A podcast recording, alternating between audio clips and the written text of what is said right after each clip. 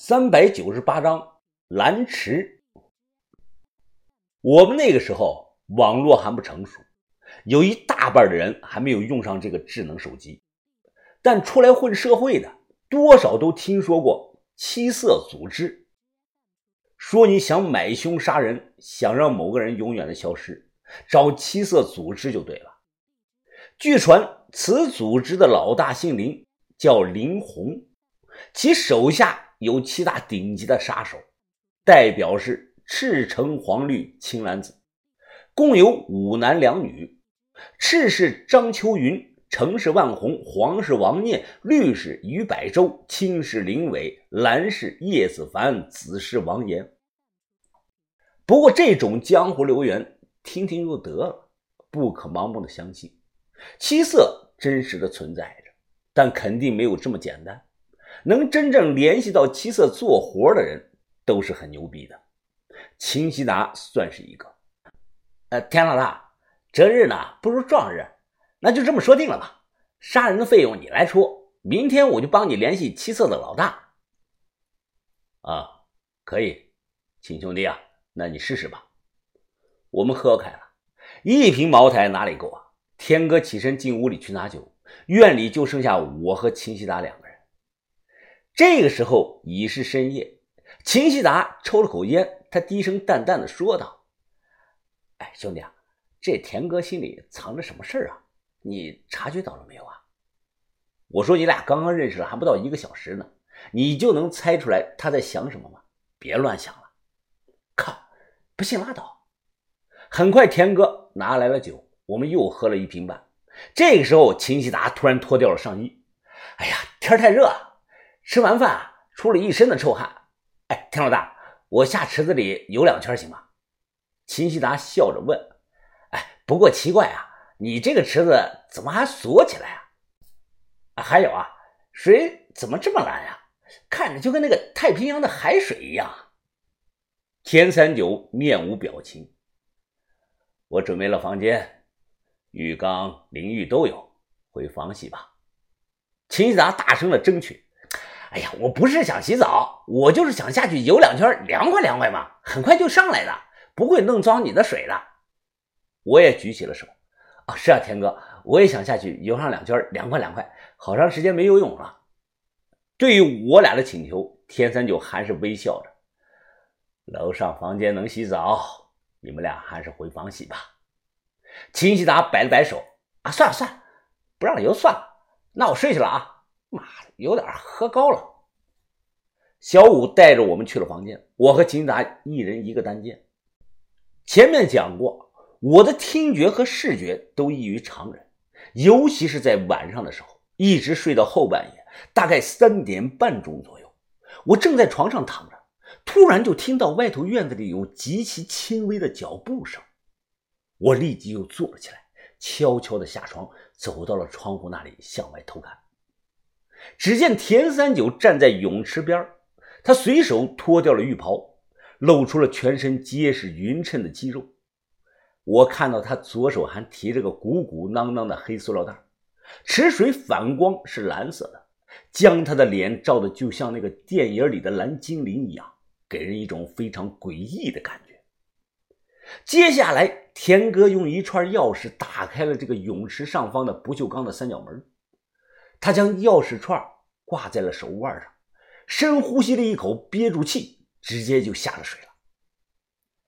看到这一幕，我就感觉很奇怪，因为田哥下池子后，他并不是来回的游泳冲凉，而是原地直接下潜潜泳。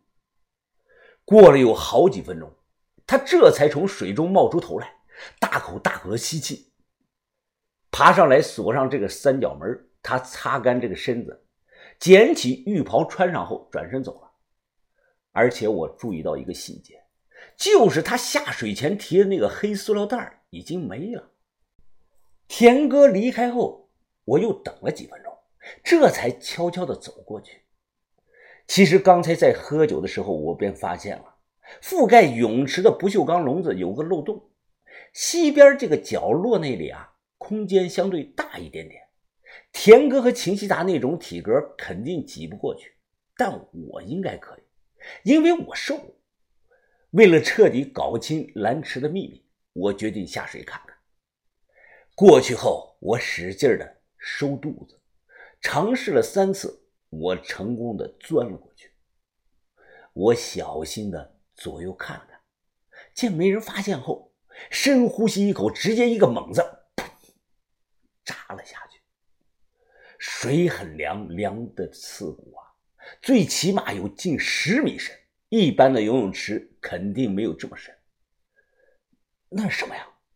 在水底勉强的睁开眼，由于没带手电筒之类的照明设备，看不清楚，很黑，只是模模糊糊看到水底放着个类似于集装箱的大箱子。憋住气游过去一看，还真是个小集装箱。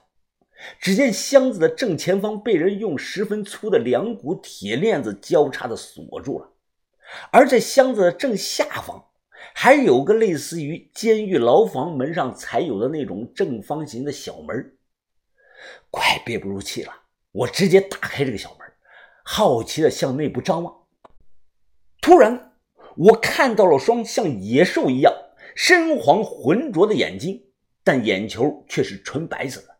这双眼睛也看到了我，它快速的朝我游来，砰的就撞在了铁皮箱子上，我魂儿都要被吓飞了。我赶忙往上游，脑海中只剩下一个想法：赶快逃离这里。啊！抹了把脸，我扶着不锈钢的架子，大口的喘着气，后背都湿透了。不光是水打湿的原因，更多的原因是被吓的。我惊魂不定，心情是久久的不能平复下来。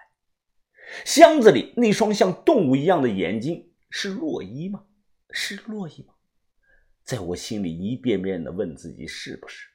那肯定不是什么鱼，我不敢否定，但是也不敢肯定。如果是，那这个东西超出了现在人的认知。回去后立马躺在床上，我翻来覆去的睡不着。每当我闭上眼。脑海中马上会浮现出水底那双浑浊不堪的眼睛。我想起了洛伊没生病前的那个样子，她那个时候是那么的漂亮。我想起了几年前在咸阳，洛伊彻夜的给我讲江湖故事的场景。我想起了在黑水城的沙漠，狂风夹杂着黄沙，吹乱了她那一头乌黑长发的样子。我想起了数月前在婚礼现场。洛伊一身大红色的凤冠霞帔的样子，想着想着呀，我抱着枕头小声的哭了出来。这事儿说出去，绝大部分人不相信，但我看到了，我他妈真的是亲眼看到了，我看到了黑暗中那双浑浊不堪的眼睛。谁？就在这个时候，我听到了一声敲门声。是我，我赶忙擦了擦眼，过去开门。啊，田哥，你还没睡啊？我尽量的表现的正常些。天三九他看着我，云峰啊，其实我屋里有监控，我都看到了，你下水了。那你为什么？为什么不拦着你？是吗？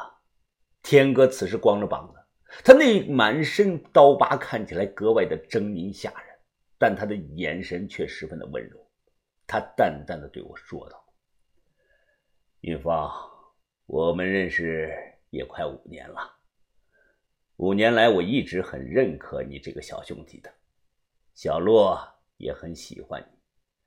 至于为什么不阻止你，是因为我希望你能理解我，并且支持我的做法。”宛如晴天霹雳呀！他这番话无疑证实了被锁在水底的那个人不人鬼不鬼的东西，就是骆家山骆伊。天哥，天哥，你你不能这么做，你没有权利这么做！我激动了起来。天哥，你骗我，你骗我说早让洛伊入土为安了。我求求你了，洛伊都死了快半年了，我求求你就放手吧。他没死。田三九情绪激动啊，他长发盖住了右眼，他一把就揪住了我的衣服，啪的打了我一巴掌。这一巴掌用足了力气，打得我耳朵生疼。他红着眼，恶狠狠地盯着我。小洛没死，小洛还没死，他只是得了一种怪病。等我找到了办法，就能把他治好。我不准你以后再说“死”这个字。他一把推开我，抬头大喊：“这个世上就没什么东西能带走我的女人，阎王爷亲自来了都不行，因为我田三九不答应。”云芳，这几年来我一直对你照顾有加，我希望你能理解我。你为什么不支持我？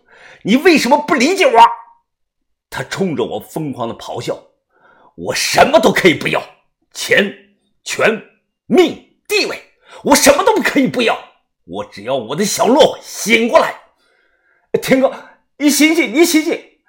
你的小洛回不来了，他都死了半年了，你明白吗？他死了，我要说多少遍你才能接受啊？他真的死了！给我闭嘴！你不懂，我不怪你。天三九激动了，我最近打听了。国外有一种先进的生物电刺激疗法，据说使用了这种疗法，植物人都能唤醒。小洛虽然他暂时不记得我是谁了，但我始终相信，脑海里肯定还有潜意识存在着。等我处理了这边的事儿，我就带上小洛去国外寻求治疗。我大声的哭求道：“天哥呀，天哥，该放手了，让你的小洛入土为安吧。”再这样下去，你人会彻底疯掉的。不可能！田三牛脸色苍白，眼中布满了血丝。他点着烟，伸过肺，吸了一口，指着我是咬着牙说道：“除非我死了，否则我永远不会放手。我要永远把小洛留在我身边。”